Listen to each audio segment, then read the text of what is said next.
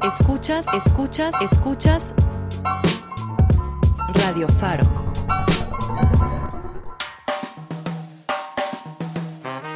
Transmitimos desde la Fábrica de Artes y Oficios de Oriente, Calzada Ignacio Zaragoza, entre Metro Acatitla y Peñón Viejo, Iztapalapa, Ciudad de México. Radio profesional para mi comunidad. Radio Faro, Radio Faro. Radio profesional para mi comunidad, la radio comunitaria del oriente de la ciudad. Radio Faro vuelve. Programación apta para todo público. Radio Faro, FM. Atención. Las opiniones vertidas en el siguiente archivo de audio son responsabilidad de quien las emite. Radio Faro FM. Si quieres conocer lo que sucede en el campo de nuestro país y escuchar las opciones del desarrollo económico, social y productivo de esta parte de la población, estás en el mejor lugar. Bienvenidos a Agrofaro.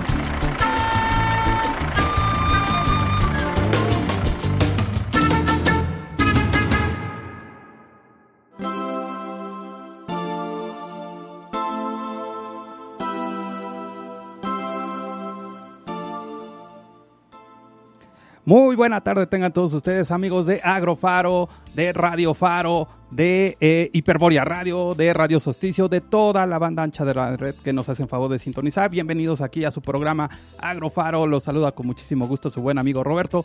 Aquí en el programa número 2 de esta quinta temporada que estamos aquí más que gustosos para poder estar abordando lo que es un tema muy importante que eh, pues ya en esta, en esta temporada en la cual estamos abordando las problemáticas del cambio climático, pues es muy preciso poder estar teniendo en cuenta lo que es el manejo en los procesos llamados agroecológicos y en los sistemas de agua, un elemento muy importante que tenemos que estar considerando hoy en día en esta realidad, no solamente del sector agropecuario, sino de todos los entornos. Y pues para ello Vamos a tener a una gran invitada que va a estar con nosotros en la segunda parte del programa, la licenciada Dafne Córdoba Valencia, que va a estar aquí con nosotros platicando de este importante tema que es el manejo en los procesos agroecológicos y en los sistemas de agua. Ahorita en un ratito Tomás se va a estar aquí incorporando el buen amigo Luis, porque ahorita está todavía en camerinos, lo están maquillando, y ya saben, ahí tienen problemitas con la garganta, entonces están haciendo remedios artesanales y para que pueda estar acá nuevamente con nosotros. Mientras tanto, para estar ahí saludando como siempre, así haciéndome parísimo aquí en esta emisión, atrás del cristal, el buen amigo Erwin, nuestro productor, que como siempre se la está rifando como todo un grande.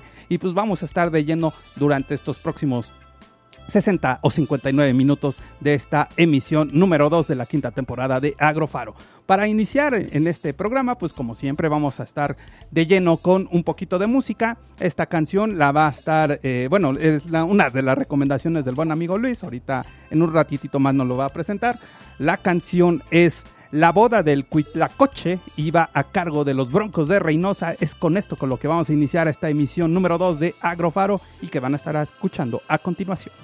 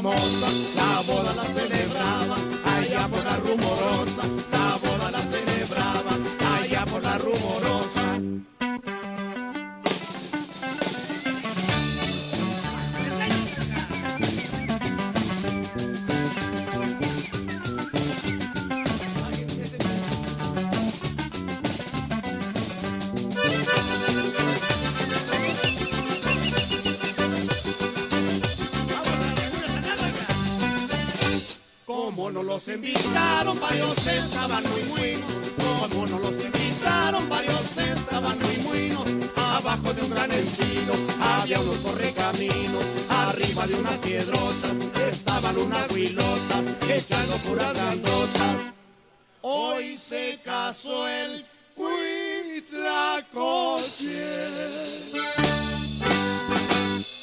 con una urraca famosa, la boda la amenizaban, esos broncos de Reynosa.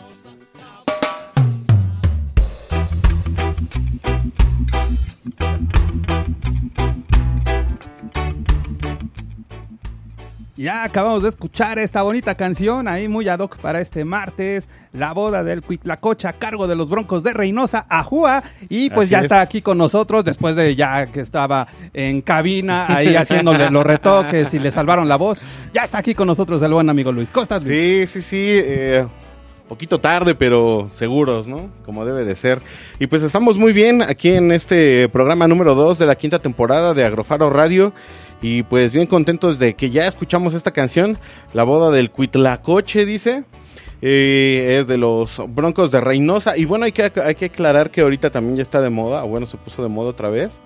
Ahí con alguno, una plataforma ahí de, de videos Ajá. con los TikToks y con o- otro cantante, pero pues hay que recordar que la música eh, pues es tradicional también, entonces muchas veces hacen estas reversiones, ¿no? Entonces es la parte la, la versión original Ajá. pues es eh, todavía más viejita, es, es, es regional, entonces este pues esta vez la escuchamos con los Broncos de Reynosa. Eso es ¿No? todo. Y haciendo aquí el paréntesis, el día 25, el próximo sábado, ahí veremos al buen amigo Luis allá en el Zócalo, ¿verdad? Con grupo firme. Ah, claro, Oh, como debe de ser, oh, uno, es bien, eh, bien agropecuario, entonces... y cuando eh, es gratuito. tenemos que hacerlo. Uh, qué detalle. chulada, ¿no? Sí, aquí en México vamos a tener ahí eh, en la mera capital, en el mero zócalo de la capital, este interesante grupo.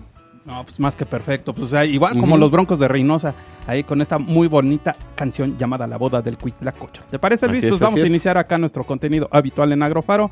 Vamos a empezar con lo que son nuestras efemérides, las fechas relevantes aquí en esta semana en Agrofaro. Y yo, déjate, comento que precisamente eh, el próximo, o es, es más, mejor, usted que empiece. Yo empiezo usted yo. que empiece. Va que Sí. va, a ver, pásenme acá la nota. Y pues bueno, esta nota eh, es sobre el Día Mundial del Rinoceronte, que es el 22 de septiembre. Ah, perfecto. Así, me- así merengues. Y bueno, el Día Mundial del Rinoceronte se celebra el 22 de septiembre de cada año con el fin de crear conciencia en la población mundial de la importancia de cuidar y proteger al rinoceronte, una especie que desempeña un rol fundamental en el equilibrio de los ecosistemas alrededor del mundo. Y bueno, el rinoceronte es una especie animal con un aspecto físico muy particular. Su apariencia nos recuerda a criaturas prehistóricas y actualmente vive en las regiones de África y el sur de Asia. ¿Cómo ve? Ah, pues muy interesante. Este animalito que luego no es, es un poquito incomprendido, pero la verdad eh, tiene una majestuosidad ahí muy chula. Sí, sí, sí. Y bueno, se caracteriza por eh, ser de gran tamaño, con una piel muy gruesa y poseedores de unos desafiantes cuernos. Son, ah, caray, son animales muy eh, longevos y en la actualidad existen cinco tipos eh, distintos de especies, donde el rinoceronte blanco está considerado el segundo animal terrestre más grande, más grande del planeta. Y bueno, en las regiones de África y Asia existen estas cinco clases distintas de rinocerontes. Y bueno, le voy a platicar cuáles son estas, porque usted siempre, siempre se lo ha de preguntar. Claro que sí, yo nada ¿No? más conozco el blanco. Ah, bueno, pues aquí, aquí va. Es el rinoceronte indio, que se ubica en la región de Nepal, Bután y la India. El rinoceronte de Sumatra, que habita en la región Indonesia y ah, con, lo al- bueno, con un alto riesgo de desaparecer, lamentablemente. Y bueno, el rinoceronte de Java o de Java, otra especie amenazada en, en cuestiones de extinción. Y el rinoceronte negro, ubicado en Namibia, Sudáfrica y Kenia. Y el que usted estaba diciendo, el rinoceronte blanco, Claro. es el que todavía conserva más esperanza de preservación. Y bueno, la principal causa de la desaparición de los rinocerontes es la caza furtiva, ya que los cuernos de este bello animal son extraídos para venderse en el mercado negro y por los cuales pagan grandes sumas de dinero. Y bueno, pues si quieren unos buenos cuernos, pues este yo creo que hay otras formas de conseguirlo antes que de un rinoceronte, ¿no? Pues sí, siempre hay posibilidades, siempre hay alternativas. Sí, sí, sí, siempre va a haber alternativas. Y esto se debe a que los, bueno, habitantes de regiones como China y países del lejano oriente tienen la firme convicción de que el cuerno del rinoceronte posee eh, verdaderas propiedades medicinales y afrodisíacas. Eh, sin embargo, existen algunos santuarios y zoológicos donde esta especie es protegida y así poder evitar su extinción. Pero pues hace falta mayor compromiso de los gobiernos y organizaciones para hacer que se respeten estas leyes y penalizar a los responsables de esta abominable práctica que está acabando con la existencia del rinoceronte en la Tierra en sus diferentes especies, ¿no? Ay, eso- eh, esos asiáticos no entienden. Por más que decimos que traten de evitar ahí estar lastimando los entornos de flora y fauna, ah no, duro y dale, duro y dale. Por eso, por eso tuvimos una pandemia. Sí, Sigan- sí, sí, haciendo pues, eso. Sí, ahora sí que tienen sus, sus pros y sus contras esas culturas ya longevas, ¿no? Pues está bien, está bien. Me parece bien ahí como siempre hacer conciencia de cuidado de nuestros bellos animales aquí en el planeta con este Así Día es. Mundial del Rinoceronte. Y yo te cuento, Luis, que eh, la otra fecha importante, esta pues no es por una cachetada ahí con guante blanco, pero sí hay algo que tenemos que estar considerando. Igualmente es el próximo 22 de septiembre, es el Día Mundial sin coche. ah, Ah. bueno, no, pues ahí está, sí. Pues el Sí próximo, va bien.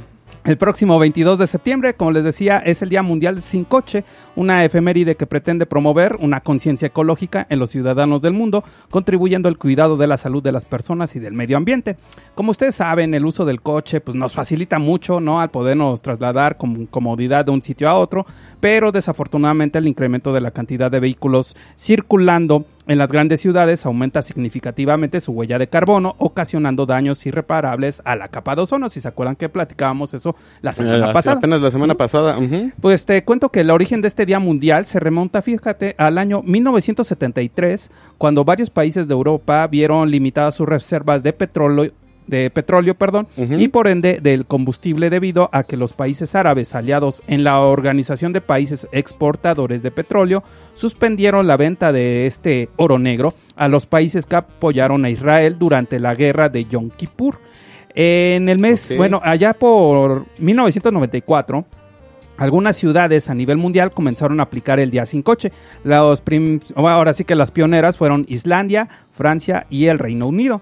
Precisamente ahí en la Gran Bretaña se convirtió eh, en el primer país en adoptar esta iniciativa a nivel nacional en el año de 1997 y a partir del año 2000 la Comisión Europea declaró esta fecha del 22 de septiembre como Día Mundial sin Coche, extendiendo las actividades asociadas a la eh, celebración por toda una semana, conocida como la Semana Europea de la Movilidad. Generalmente las personas suelen desplazarse cómodamente en su coche, aún en distancias cortas, aumentando el tráfico, el caos y pues ya saben, la contaminación del aire. El tráfico, pues ya saben, también contribuye a esa emisión de gases, las partículas altamente nocivas generadas por los motores de combustión interna de los vehículos, tales como el monóxido de carbono, el dióxido de carbono y óxidos nitrosos, ¿no? Pues ahora sí que también uno de los aspectos negativos del uso del coche pues es incentivar el sedentarismo en las personas por no caminar para desplazarse, ocasionando consecuencias en el organismo tales como la obesidad. Pues esta iniciativa de crear este Día Mundial eh, nos permite reconectar con nuestro cuerpo, con el entorno y asimismo pues nos promueve mucho a diversas alternativas de transporte y movilidad, como puede ser eh, el uso pues ya del, del metro, pero pues, como el metro ahorita lo están arreglando y está un poquito medio pesadito. Sí, sí, sí. Ahí. Es que, es que esta ciudad es muy complicada. O sea, o sea, eh, el transporte público es algo deficiente. Luego los arreglan a cada rato. sí. no quedan. Y eh, luego aparte, o sea, las alternativas que tienes a veces no son tan accesibles. Exactamente. Y pues ni hablemos de las ciclovías y este rollo. ¿no? Sí, no, y luego también la, la conciencia y luego nuestra educación móvil, que sí es algo un poquito peligroso. Pero pues bueno, ahí están también las alternativas y lo que aquí les promueve mucho Agrofaro es el uso de la bicicleta. Saludos ahí a los Rangers del Norte, donde quieran que estén. A, eh, los monopatines, las patinetas y por qué no simplemente caminar, por qué no. Pues ahí está esta fecha del Día Mundial sin coche ahí como parte de estas efemérides de la semana de Agrofaro. ¿Te parece Luis si vámonos con musiquita? Uy, me parece perfecto antes de seguir con las noticias de este programa. Pues sí, pues vámonos hasta Colombia con esta señorita llamada Martina la Peligrosa, no sé por qué le dirán eso, ahorita vamos a saber por qué. Y esta canción que nos está promoviendo se llama Cafecito para dos, es lo que vamos a escuchar a continuación aquí en Agrofaro.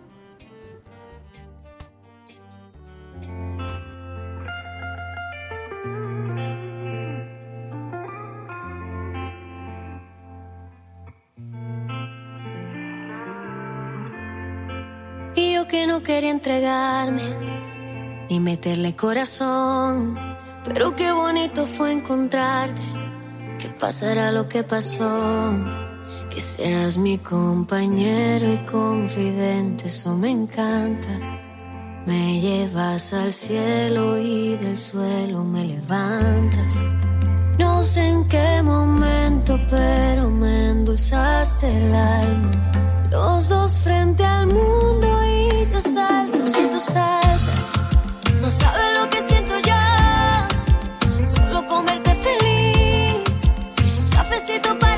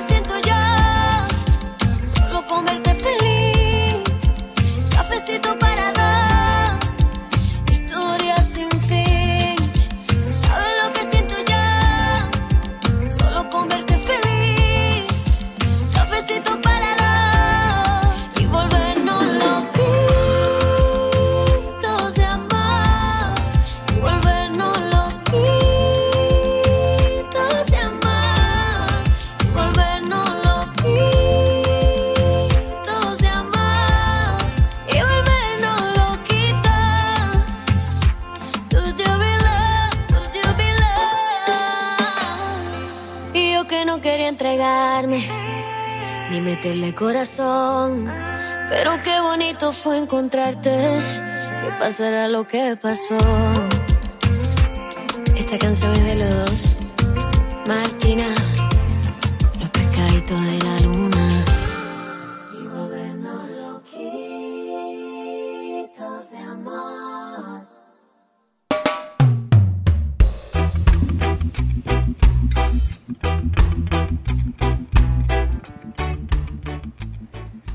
Ya acabamos de escuchar esta bonita canción llamada Cafecito para dos a cargo de Martina la Peligrosa. ¿Qué te pareció, Luis? Ah, muy buena rola, pero ¿por qué le dicen la peligrosa? Ah, pues mira, te cuento Sí, que es una cantante colombiana nacida en el Carito, allá en. Córdoba, ¿no? Eh, su música, y por eso, de, por ello de La Peligrosa, es que su música es una mezcla de sonidos como el pop, el rock y electrónicos con ritmo del Caribe colombiano, ¿eh? O sea Ah, que o sea, le mete le ahí a mete a todo. ¿no? Pues Exactamente, sí. por eso La Peligrosa. ok. Sí, y pues ha colaborado con artistas como Adriana Lucía, Rosana, Sebastián Yatra, Silvestre Dango, eh, Slow de Town, ese sí no, sabe- no tengo la más, no ¿Y ese tengo el quién gusto, sabe quién sea? ese no tengo el gusto de conocerlo, sí, este y muchos eh, artistas ahí, desde luego colombianos. Fíjate, es ganadora de dos premios Shock en Colombia y es una de las artistas con mayor proyección en la música latina. Y en esta, pues, esta canción llamada Cafecito para dos lo sacó apenas el año pasado. Ahí es una recomendación, como siempre, y que re- sugerimos visiten las playlists ahí en todas las redes de Agrofaro Radio. ¿Te parece, vientos, Luis? vientos, Pues, pues. vámonos con la información. Hay que estar siempre bien informados, ¿no? Y no es por el susto de ayer del sismo.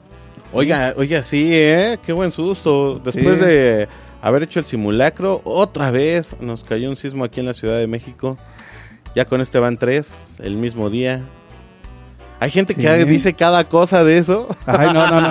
Pero bueno, pues, ahora sí que lo importante, ¿no? No solamente, eh, bueno, y esto ya hablando de seguridad, Sí. ¿no? Es que pues mantengamos estos hábitos de prevención. Ya tenemos Eso sí. como que esa conciencia de qué hacer, ¿no? Que sí, los nervios luego nos pueden agarrar, nos pueden traicionar, pero sí creo que siempre teniendo cabeza fría y, y sobre todo teniendo esa alerta sísmica con anticipación, no solamente de las que tengan aquí alrededor de la ciudad, sino ya con sus móviles, ya es una ventaja para al menos pues eh, tener esa salvaguarda oportuna Sí, ante este sí, tipo sí. de fenómenos, ¿no? Sí, pues sí, y también esperemos que en- no nada más en la Ciudad de México, sino otros estados de la República, pues también estén o en bien. otros países por y ahí. en otros países, porque también hubo apenas un terremoto, ¿no? Ahí Sí. en, en Asia también. Así es, y por ejemplo ahí eh, acá los que nos están haciendo favor de sintonizar en Sudamérica, si no me equivoco es Chile, no recuerdo ahí si Colombia les toca, pero si no, ahí este, al menos eh, sí la población chilena a la cual les mandamos un cordial saludo, sí a ellos sí pues deben de tener ahí muchas previsiones, ¿no? Cuando enfrenten este tipo de eventos naturales. Sí, sí, Pues sí. te comen- Y, bueno, a- antes, antes de llegó aquí un mensaje del profe Guadarrama. Ah, que claro. pues siempre nos hace el favor de seguirnos y pues ahí dice saludos a, a todos, en especial a Dafne Valencia, la cual es nuestra invitada el día de hoy, entonces pues ahí ya están llegando los saluditos y pues vamos a seguir entonces con... Las noticias, ahora Vientos. sí. Patrocinados por la Red Mexicana de Periodistas Ambientales, por Exacto. el REMPA, y pues el cual vamos a estar abordando con esta primera noticia, que es el Consejo Nacional Agropecuario y la empresa Microsoft, usted la ha de conocer, creo que la ha escuchado en alguna vez, quieren Alguna llevar vez. la llamada cuarta revolución industrial al agro mexicano. A ver, Ok, te cuento, Luis, que el Consejo Nacional Agropecuario y Microsoft se han planteado como objetivo llevar al campo mexicano la llamada cuarta revolución industrial, que eso implica un campo de producción digital, además va a permitir disminuir el impacto del desperdicio en al menos 50%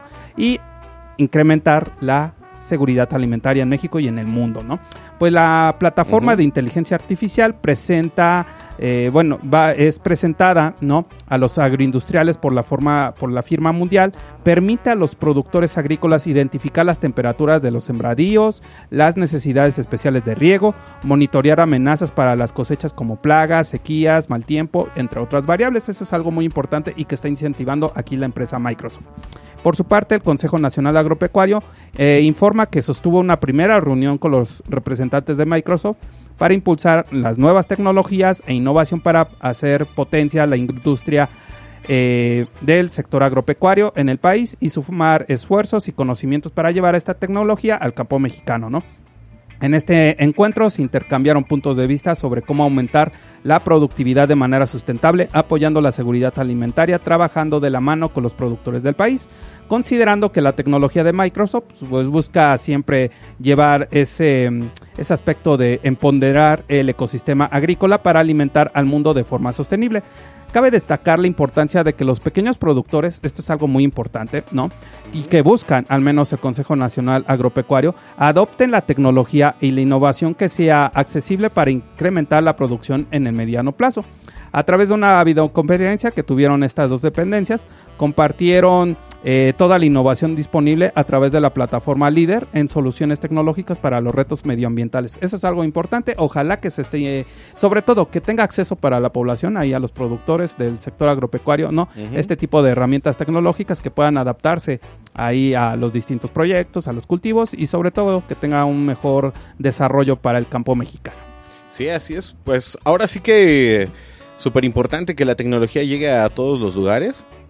Y pues qué, qué, qué padre que esta empresa Microsoft haga lo suyo, ¿no? Que pues tecnología sí tiene Exactamente. ¿No? Y de sobra. y de sobra. Entonces, pues esperemos que sí les sea de mucha utilidad y que pues empiecen ahí a colaborar con, sobre todo como lo decía la nota, ¿no? Los pequeños productores que son a veces, o más bien son los que menos tienen la oportunidad de llegar a, Sí, luego, a las le- tecnologías. carecen luego de la información, o Ujú. luego este tipo de actividades, eh, pues no tienen las difusiones en todos los, ahora sí que en los lugares específicos y también sobre todo, ¿no? Que lo que esta cobertura o bueno este tipo de servicios sea a cobertura nacional, que todos realmente puedan tener el acceso a este tipo de servicios.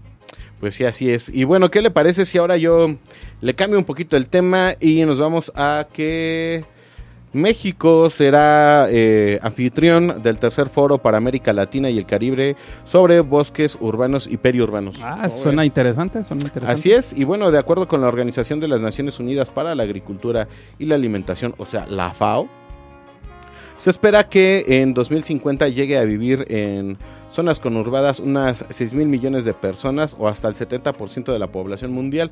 O sea, cada vez se van concentrando más en las ciudades. Y pues para crear ciudades saludables, habitables y sostenibles en todo el mundo, eh, los bosques urbanos juegan un papel fundamental para la población. Eh, para dar atención al tema, se llevará a cabo el tercer foro para América Latina y el Caribe de bosques urbanos y periurbanos en la ciudad de Guadalajara, Jalisco, en el mes de octubre y tiene por objetivo dar a conocer y destacar ejemplos positivos de enfoques de planificación, diseño y gestión que han llevado a cabo ciudades de la región con diversas culturas, formas, estructuras e historias para optimizar la contribución de los bosques urbanos al desarrollo urbano sostenible. Y pues yo creo que era algo necesario, ¿no? Ya Sí, ya era tomar en cuenta todas esas, esas características para poder eh, pues eh, involucrarse en el territorio porque muchas veces nada más es de pues aquí talo y aquí construyo no Exacto, y no, y qué bueno que ya lo, bueno, para el próximo mes que ahí vamos a hacerle un guiño aquí a la producción, a ver si sí no que nos manden de reporteros Sí, sí, ahí sí. a cubrir el evento. Sí, ahí, ahí les encargamos Sí, eso. claro mira ve dice que sí. Sí, que eso. ya va- va a sacar el de a 20 y su boleto del metro y ya eso- ahí están los viáticos pasaje y comidas eso es Y todo. bueno, este, el foro eh, es eh, planeado por la FAO y junto con la Comisión Nacional Forestal, que es la CONAFOR, eh, Reforestamos México, que es una asociación civil, la Universidad Jesuita de Guadalajara, el gobierno de Guadalajara, así como la Agencia Metropolitana de Bosques Urbanos y Bosques Urbanos de Extra AC, que es otra asociación, eh, se realizará eh, este foro del 18 al 21 de octubre de 2022. Es importante considerar a los árboles eh, fundamentales para mantener sanas las ciudades del mundo. Es muy importante que las ciudades del futuro sean sa- saludables, resilientes y donde todas y todos tengan acceso a espacios verdes.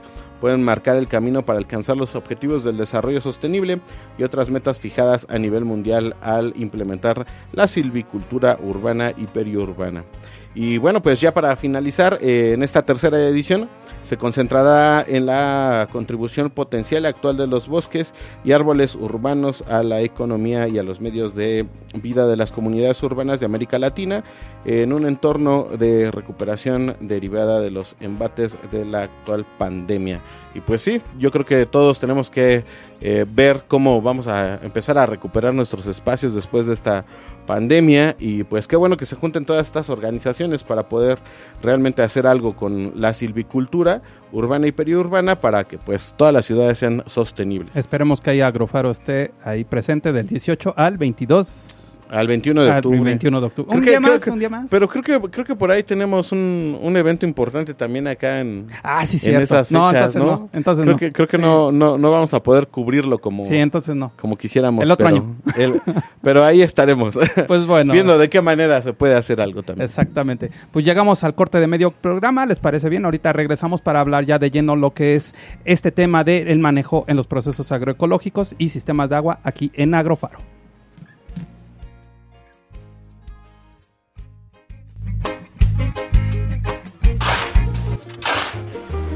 Agro sembrado es un agro en proceso. Regresamos con más de Agrofaro.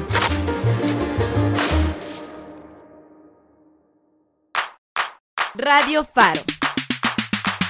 Somos radio. Oye mamá, se me antojó un chocolate. Un chocolate caliente, en barra o en tu cereal favorito. Mm, se me antojó con cereal. ¿Me preparas uno y me cuentas de dónde viene eso tan delicioso? Claro que sí, vamos a la cocina. Verás, fueron los olmecas quienes descubrieron la planta de cacao, la cultivaron y prepararon una bebida llamada chocolate que tomaban en las ceremonias. ¡Wow!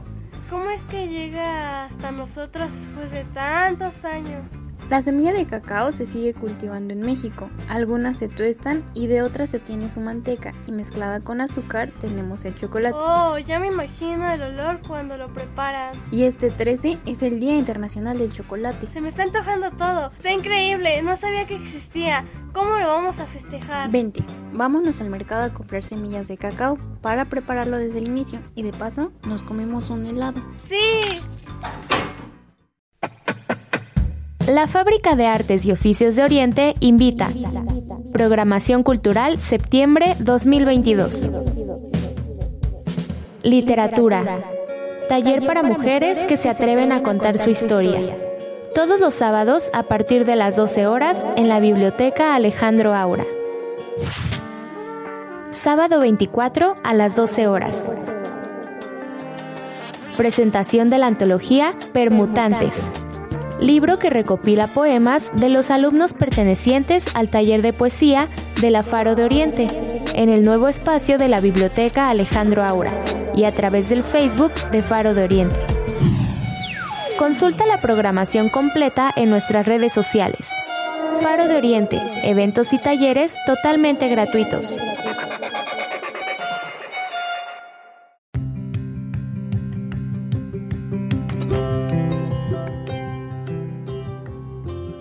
Radio Faro hacemos conciencia. Hola, soy Roberto. Y yo soy Luis. Y somos del programa Agro Faro. Y en este mes de septiembre se conmemora el Día Mundial de la Agricultura.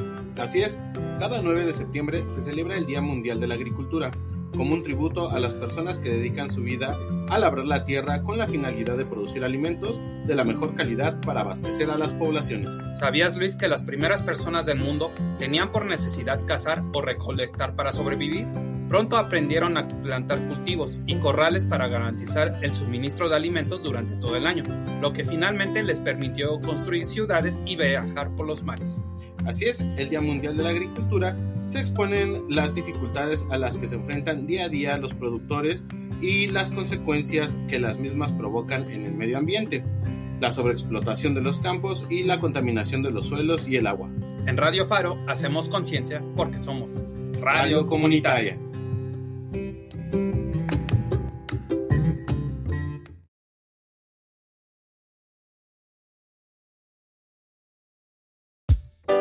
Síguenos en Instagram, Facebook, Twitter y Mixcloud como arroba, Radio Faro FM. La radio comunitaria del oriente de la ciudad. Cosechando ideas, conocimiento y oportunidades. Continuamos en Agrofaro.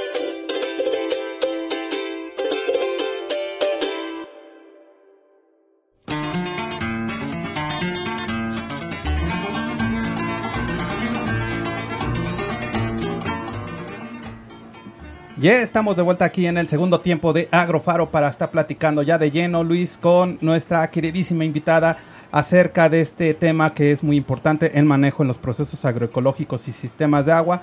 Y para ello vamos a estar presentando a la licenciada Dafne Córdoba Valencia, a la cual le damos un cordial saludísimo ahí que ha estado nada más para eh, dar, para que te des un quemón, Luis. A ver, a ver, a ver, a ver. Fíjate, nada más ha estado participando ¿eh? en la Federación Nacional de Profesionistas y Técnicos, ahí en la FENAPROT, en la Secretaría de Agricultura, Ganadería, Desarrollo Rural y Pesca y Alimentación, anteriormente, hoy conocido SADER, anteriormente Ujú. Zagarpa, en la Secretaría de Pueblos y Barrios Originarios y Comunidades Indígenas Residentes de la Ciudad de México.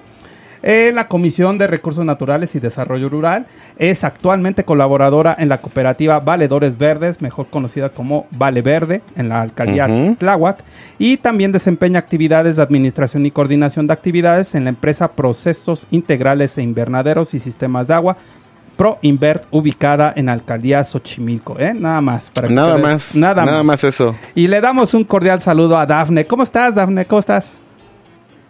Hola Luis, hola Robert. Bien, gracias. Aquí pues contenta de y agradecida de, la invitación que me hacen y, feliz por pues este proyecto que, que tienen de la comunidad, ¿no? O sea, de, de la carrera, esta difusión, la verdad es que pues ha crecido muy rápido, ¿no? Pero pues qué bueno, me, da mucho gusto y, y emocionada de, de estar aquí con ustedes, de verlos, que igual eh, Luis fue mi compañero y pues ahí también con Roberto tuvimos este pues algunas eh, clases en común y, y cu- cuestiones ahí de, de la carrera. No, pues no- nos da Así muchísimo gusto que estés eh, aquí con nosotros y sobre todo para poder platicar, tú que eres ya ahorita con tu pequeña semblanza, no, es extensa, no, nada más por el tiempo no podemos decirlo todo, pero por tu vasta experiencia en todo lo que son estos, los procesos agroecológicos y el manejo oportuno. Para nosotros, Dafne, que nos quisieras estar platicando, uno que es pues, un simple mortal. Un yo- neófito en esto. Exacto, nada más, yo sé que tanto Luis como tú son grandes expertos, yo aquí soy el, pues, el patiño aquí del programa,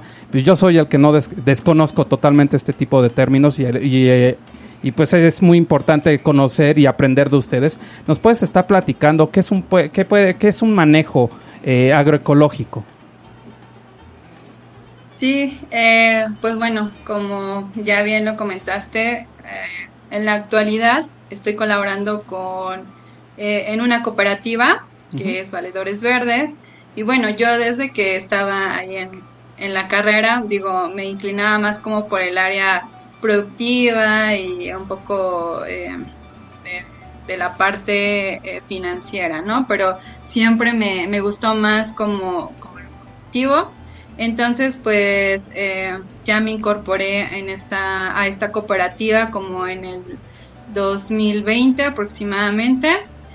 Y pues bueno, para los que no tienen como eh, tanto el conocimiento sobre, sobre este proceso, eh, los, bueno, el, los procesos agroecológicos son, es, es muy amplio, ¿no? O sea, se basan en los procesos ecológicos, en los sistemas, por ejemplo, productivos agrícolas, pecuarios y también de alimentación, pero pues en este caso me voy a enfocar más como en la parte de lo agrícola, ¿no? En- en- bueno, porque es en lo que me estoy desarrollando.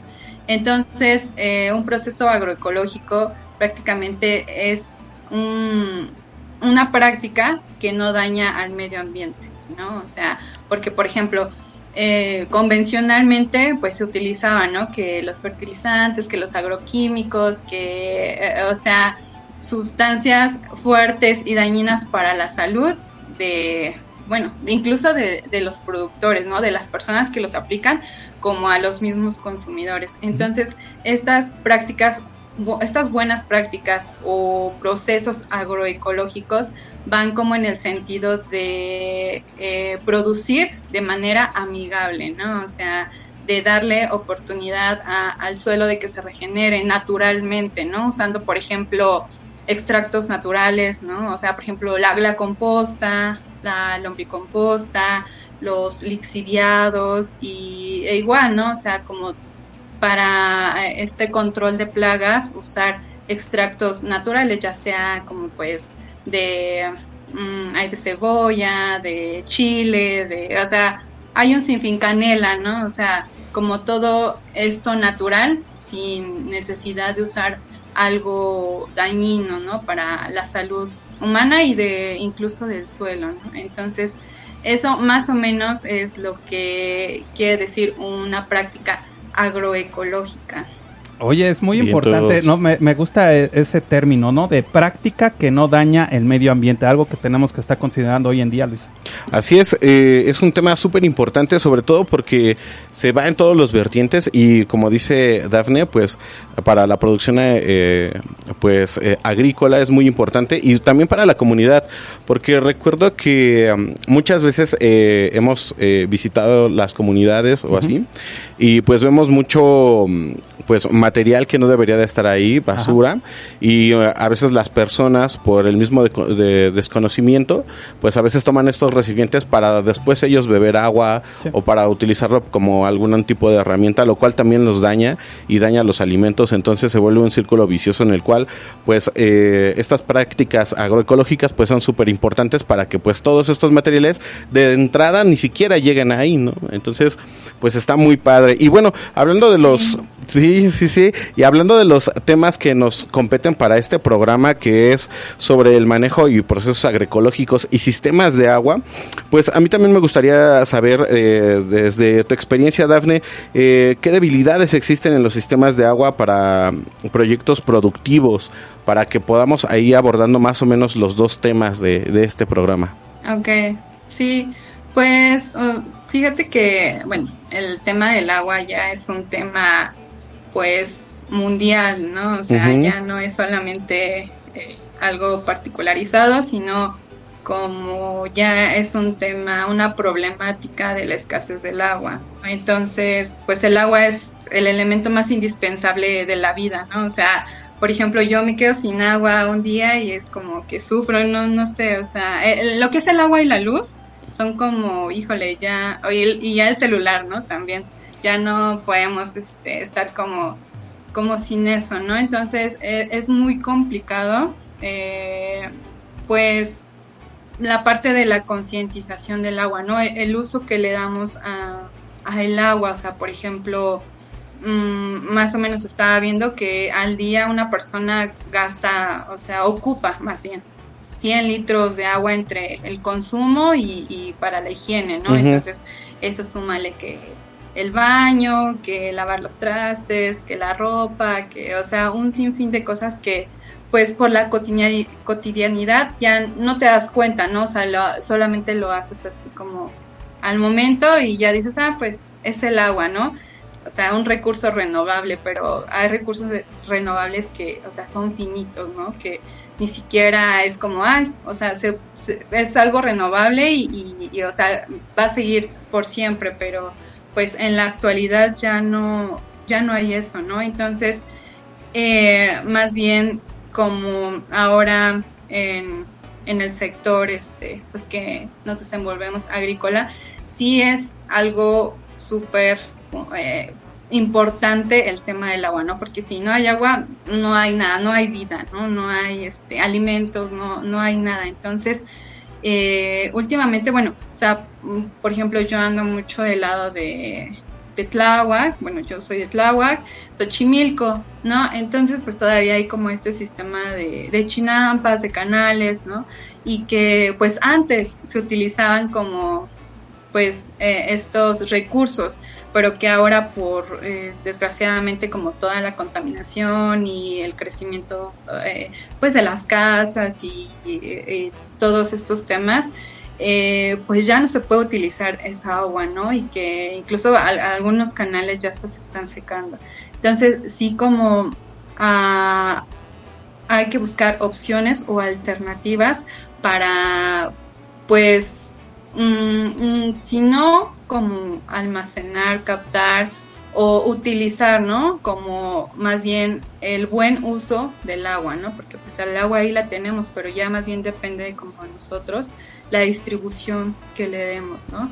Entonces, pues sí es, es un tema muy complejo y que pues hay, o sea, mucho de qué hablar, pero, o sea, principalmente sí, sí es un, algo que todavía no, no se ha llegado como a concientizar como tal, ¿no? Que, pues digo, o sea, los productores sí es como la necesito, ¿no? O sea, lo ocupo, pero mientras como otros lugares hay como mucho desperdicio de agua, ¿no? Entonces, pues tú ahí como haces un equilibrio, ¿no? Como, ¿Cómo puedes ayudar a, a estas personas? Pues como ingeniándotelas para tener sistemas que puedan pues almacenar esta agua y que puedan disponer de ella, ¿no? Porque pues al final también el agua es un derecho, ¿no? Entonces sí es algo pues muy muy complejo, ¿no? Pero pues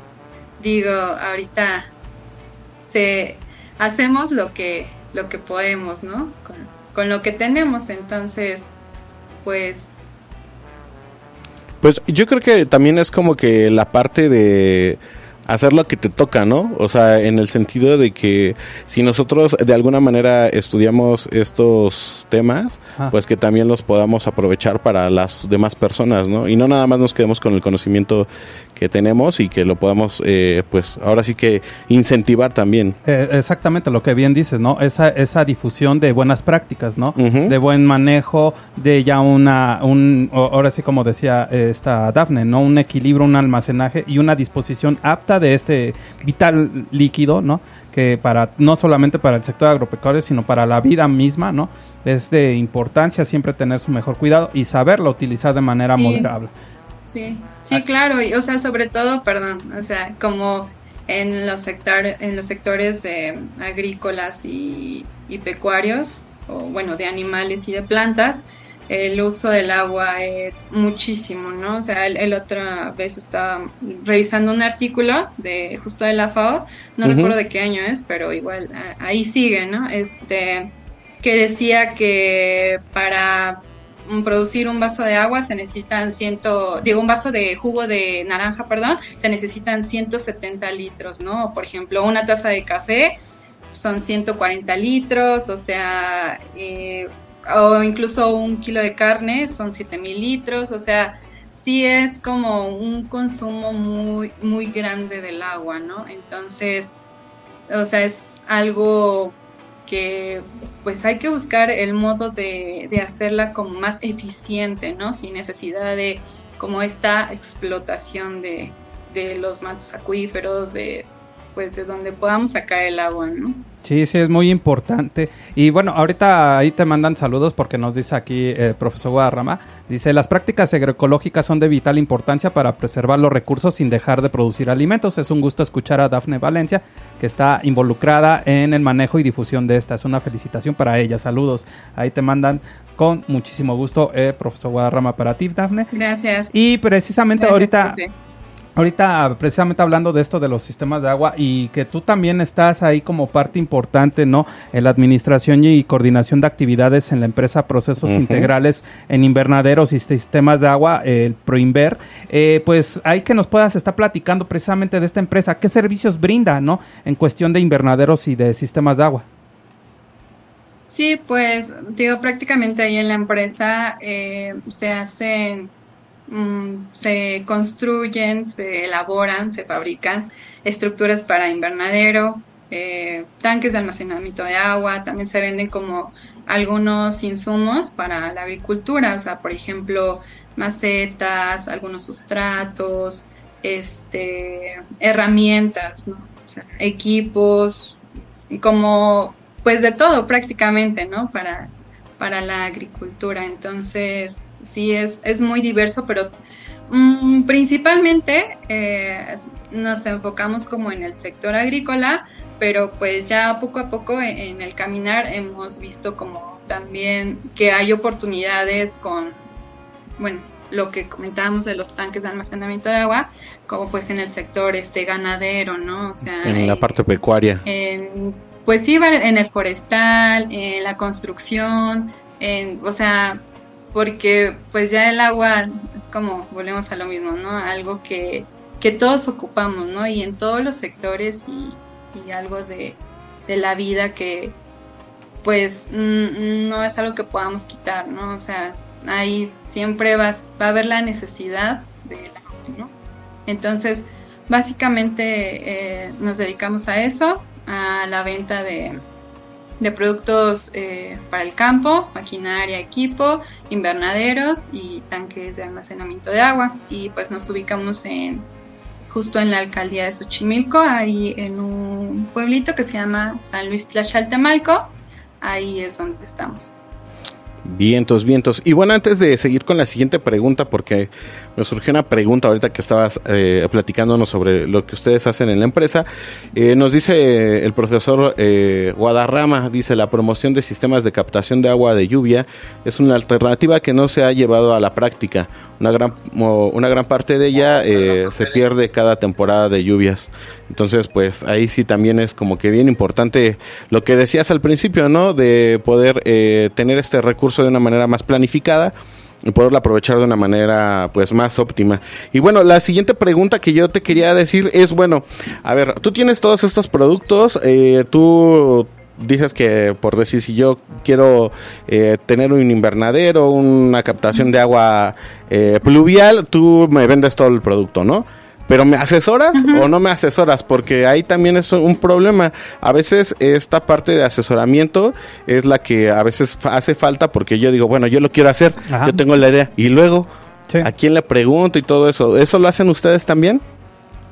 Sí, sí, también. De hecho, o sea, es un equipo justamente interdisciplinario, ¿no? O sea, que entre que, bueno, antes había como algunos eh, ingenieros agrónomos, pero ahorita ya se cambió un poco, pero pues con, con los que estamos y la experiencia, sí se da el asesoramiento, por ejemplo, um, nos pasa mucho que como es la, eh, la, zona de producción en donde estamos, eh, van muchos beneficiarios de programas, ¿no? Entonces nos dicen, oye, este, tengo este recurso, ¿no? Pero eh, ya tengo esto y, quiero hacer, este, o sea, como avanzar, ¿no? O sea, ¿qué me recomiendas? Y, ¿qué, ¿qué, puedo poner, no? Ah, pues le puedes añadir a tu sistema de riego esto, o puedes utilizar tal sustrato, o puedes, eh, o, hay gente incluso que pues desconoce, ¿no? Como del tema del campo y dice, oye, este, no, es, eh, tengo un recurso y quiero cultivar, ¿no? Quiero producir, este, ¿qué puedo, no? Y, eh, igual porque, pues, las... Mm, ¿cómo se dice? Hay particularidades en los proyectos, ¿no? O sea, por ejemplo, no es lo mismo el jitomate que la lechuga.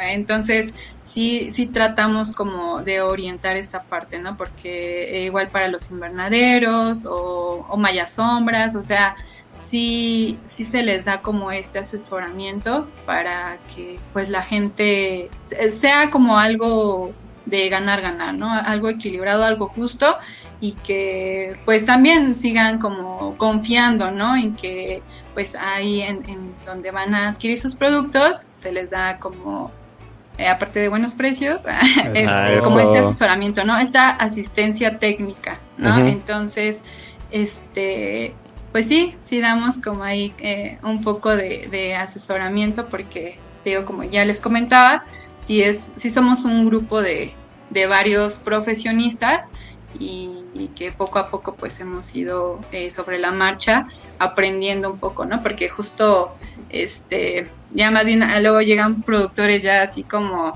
o, clientes de muchos años y eh, al contrario, ¿no? Ellos como que nos dicen, no, oigan, es que este, esto puede funcionar más, ¿no? O, o ya puse esto y me funcionó así. Y entonces como todas esas pláticas que tenemos con ellos también nos retroalimentan, ¿no? Nos dan como más conocimiento para igual poderlo compartir con, con otras personas que van ahí ya a visitarnos. Me agradó, me agradó esa, ese aspecto, ¿no? De que precios accesibles, porque luego sí también falta, y luego más en esta temporada, ¿no? Que, que pues la inflación maldita, o sea, cómo nos está pegando, ¿no? a todo lo que da. Y sobre todo para poder estar diversificando y tener mejores manejos, ahora sí mejores prácticas en los cultivos, en todas las zonas de producción, pues siempre tener eh, todo el, mejor recurso. Y qué bueno que ustedes ahí, bueno, en tu parte, ¿no? Eh, Dafne, que estás pudiendo brindar este tipo de servicios, este tipo de asesorías. Ahorita, ah, eh, fuera del aire, también nos estaba comentando que hay por parte de su cooperativa Valedores Verdes o Vale Verde, eh, también generan productos, ¿verdad? Y ahí sí nos puedes estar eh, informando un poquito al respecto de cómo podemos acceder a los productos que hay que ofrecen ahí Vale Verde y el rango de precio también, porque eso es muy importante para nosotros. Sí. Pues la cooperativa se encuentra en la alcaldía Tláhuac, toda en la parte de la ciénega de Tláhuac, como se le conoce. Este, estamos bajo todavía el sistema de chinampas, pero utilizamos eh, invernaderos, justo las eh, ollas de captación de agua, porque, eh, bueno, o los tanques de almacenamiento de agua, porque antes Ajá. ven que eran, no sé si recuerdan, que mucho las ollas, ¿no? Y Sí. que eran inmensas y este y en- enterradas y bueno era una cosa como ya muy este mm, de no sé de, de mucha constru de al- temas de construcción y que cosas que que a veces no eran como muy viables no justo este pues bueno, ahí tenemos tanques de almacenamiento de agua, invernaderos y eh, estamos, este, bueno, actualmente, bueno, hay como los ciclos, ¿no? Se produce jitomate, pepino, tenemos dos variedades, el persa, que es como con el que se hacen las conservas, el pepinillo el chiquito, Ajá. y ese es como un poco más dulce, que se come con la cáscara, el americano, ¿no? Que es el, el normal, el que pues pelamos y que este pues nos comemos y que está en, en el bueno el que nos comemos comúnmente eh, y que nos venden no en los mercados el, este también tenemos fresa lechuga hidropónica fue como ha sido como lo último cilantro y le comentaba también hace rato este antes de que llegaras Luis que sí. pues creo que algo que también se considera dentro de, de lo que producimos es que mm, más bien no haya una competencia como tal con los productores, o sea, con los mismos compañeros productores cercanos, ¿no? Porque Ajá. si bien las está Xochimilco, Tláhuac, Tlalpan, o sea, como todo muy cerca y, y por lo regular son pues hortalizas, ¿no? O sea, en, en principio, pero tra- lo que la cooperativa trata de hacer es meter variedades diferentes a las eh, a las comunes, ¿no? Por ejemplo, le, le platicaba de que tenemos una calabacita que es sabe a calabaza normal, pero es calabaza estrella, lo único que cambia es la variedad, ¿no? Y es en forma de estrellita y en color amarillo, ¿no? Entonces está como ahí padre. Por ejemplo, el Mm. betabel, que lo conocemos el rojo, o sea, sí se produce betabel, pero con otra variedad. Por ejemplo, hay uno que, que es este con anillos eh, de blancos y rojos, o el golden, que lo partes y es amarillo totalmente, ¿no? Y tienen el mismo sabor, ¿no? O sea, lo único que cambia es la variedad y se producen de la misma forma, no es como que les hayamos agregado algo para ahí Sí. hacerle el cambio, o sea, más bien es la variedad y, y el, el proceso es el mismo, igual con prácticas agroecológicas y este pues tenemos ahí como toda esa variedad, también rábanos, zanahorias, zanahorias de colores, no sé si también las han, las han visto, Ah, las sí. han comido, Sí, sí, sí. o sea, tienen mismo sabor, unas más fuertes que otras, dependiendo como el color, ¿no? Pero, o sea, es lo mismo, ¿no? Y pues eh, los domingos, para quienes gusten probar los productos, eh, se encuentran eh, en el mercado alternativo de Tlalpan, ubicado en el bosque Tlalpan, y eh, en el parque ecológico de Xochimilco, y está este, de 9 a 4 de la tarde. Estamos ahí como vendiendo los productos para quienes quieran este, pues probarlos, ¿no? Y que es algo como que es de cada domingo y pues de lunes a, a domingo en el invernadero, ¿no? Ahí sí está como, ahí sí estamos siempre.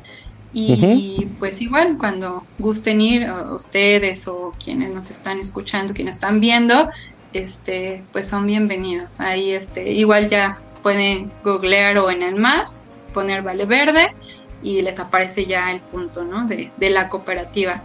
Y los precios son muy accesibles, a pesar de que, pues sí son productos con un proceso diferente, ¿no? O sea, Digo, obviamente no, no vas a comparar, ¿no? Una familia de 10 personas comprar un producto agroecológico para una, dos o una familia de cuatro, ¿no? Entonces, eh, o sea, sí es distinto el mercado, ¿no? Al que va dirigido, pero es todavía a un precio accesible. Por ejemplo, este, el kilo de jitomate lo damos en, en 20 pesos, 25, dependiendo, e, el pepino también, ¿no? Este, luego eh, estamos con los, con el cilantro, el manojito, 10 pesos, este, o sea, sí hay como, como está variado, ¿no? O sea, el el manojo igual de, zanahorias, 25 pesos, la lechuga hidropónica 15 pesos, o sea, hay de todo, ¿no? Y obviamente no es como, ay, compre el kilo, compre todo el, ahí completo, ¿no? O sea, la gente lo que quiera este, comprar, consumir, pues, se, le vende, ¿no? Y no hay como ningún tema sobre eso. Bien, entonces pues, quisiera vivir ese sueño, ese sueño. Ese sueño, tendremos que ir un domingo ahí a hacer la despensa para también probar los productos. Pues sí, y eh, bueno, antes de irnos, ¿no? Eh, que, queríamos corroborar, eh, aquí habíamos puesto tus datos, pusimos tu WhatsApp. es el tu WhatsApp es el 55 82 32 12 73. Sí. sí. Sí, lo repetimos, es 55 82 32 12 73. Ahí es el WhatsApp de, de, Dafne para que se puedan comunicar directamente con ella y pues también les dé más información. En cuestión a Valeverde MX, el contacto en Instagram es arroba valeverde bajo CDMX. Y también tenemos eh, el contacto de Proinver que también es en Instagram y es proinver guion bajo. guion bajo mx y la página de internet que es proinver.mx perfecto así entonces los pueden encontrar y pues ahí les pueden platicar y les pueden ofrecer asesoría y más productos del sector agropecuario Ahí nada más ahorita ya nos tenemos, ahora sí que nos carcome el tiempo aquí en la radio, como siempre no tenemos ningún pero, no tenemos que poner ningún obstáculo a este, este, tipo de limitantes. Y pues ahorita nada más eh, vamos a seguir tantito contigo en el Facebook Live, eh, Dafne. Ahí te vamos a pedir tantito que te quedes otro ratito con nosotros. Y por, aquí por parte de la radio, aquí de Radio Faro, de todas nuestras emisoras que estamos aquí presentes, Radio Solsticio, Hiperboria Radio este y todas las demás. Y todas las demás. RTV México. RTV México. Y pues ahí les mandamos muchísimos saludos y agradecerles que nos hayan sintonizado en este capítulo 2 de la quinta temporada de Agrofaro. Entonces, pues nos vamos, Luis. Y ahorita, seguimos, eso sí, nos seguimos aquí en Facebook Live, aquí con un ratito más con Dafne para seguir platicando aquí de los procesos agroecológicos.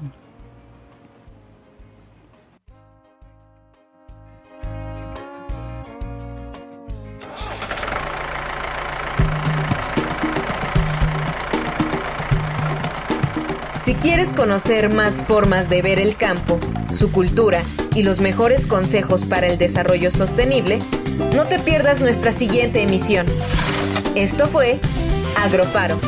Hasta la próxima.